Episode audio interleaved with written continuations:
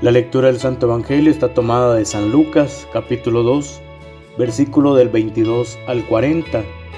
Transcurrido el tiempo de la purificación de María, según la ley de Moisés, ella y José llevaron al niño a Jerusalén para presentarlo al Señor, de acuerdo con lo escrito en la ley. Todo progénito varón será consagrado al Señor y también para ofrecer, como dice la ley, un par de tórtolas o dos pichones vivía en Jerusalén un hombre llamado Simeón, varón justo y temeroso de Dios, que aguardaba el consuelo de Israel. En él moraba el Espíritu Santo, el cual le había revelado que no moriría sin haber visto antes al Mesías el Señor.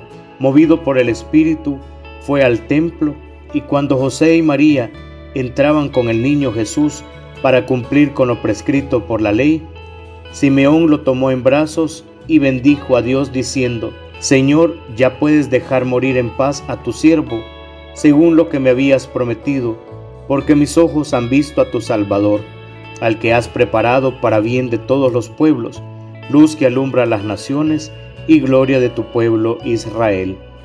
El padre y la madre del niño estaban admirados de semejantes palabras. Simeón los bendijo y a María, la madre de Jesús, le anunció, este niño ha sido puesto para ruina y resurgimiento de muchos en Israel, como signo que provocará contradicción, para que queden al descubierto los pensamientos de todos los corazones, y a ti una espada te atravesará el alma. Había también una profetisa, Ana, hija de Fanuel, de la tribu de Aser. Era una mujer muy anciana, de joven había vivido siete años casada y tenía ya 84 años de edad. No se apartaba del templo ni de día ni de noche, sirviendo a Dios con ayunos y oraciones.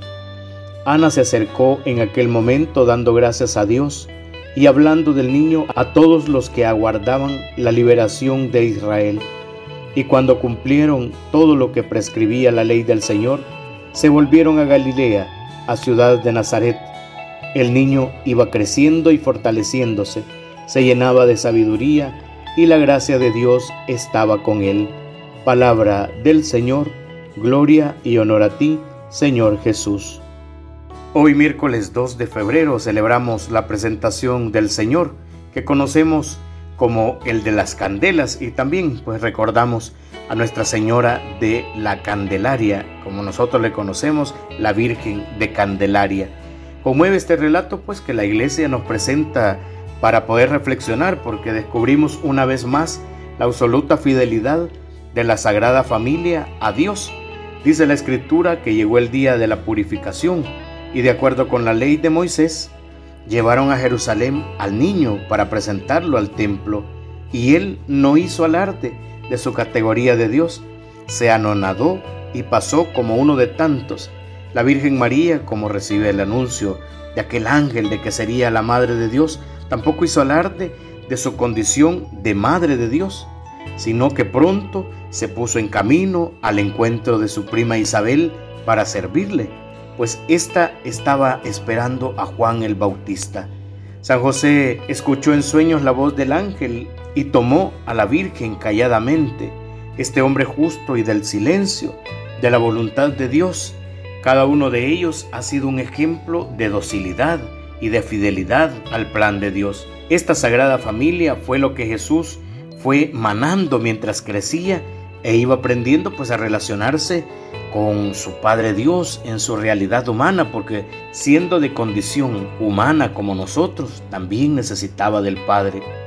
Descubrimos pues también en este encuentro a Simeón, un hombre piadoso que se dejaba conducir por el Espíritu Santo cuánto debemos de desear nosotros también dejarnos conducir por el Espíritu Santo, por su docilidad. Simeón, por estar lleno de ese Espíritu Santo, pudo ver en la fragilidad de este niño a una familia común como tantas otras que se acercaban a presentar a su niño la salvación, la luz y sobre todo la gloria, porque caminaba en la luz, pudo ser dócil al Espíritu Santo y pudo descubrir la presencia de Jesús. En este día donde la luz cobra un papel muy importante, debemos dejarnos también iluminar nosotros por el Señor. Tenemos que mostrarle toda nuestra vida a Jesús para que Él la ilumine. Estas velas que tenemos encendidas en nuestra comunidad, que tenemos encendidas en nuestra casa, siempre nos habla de esta luz que nos ilumina.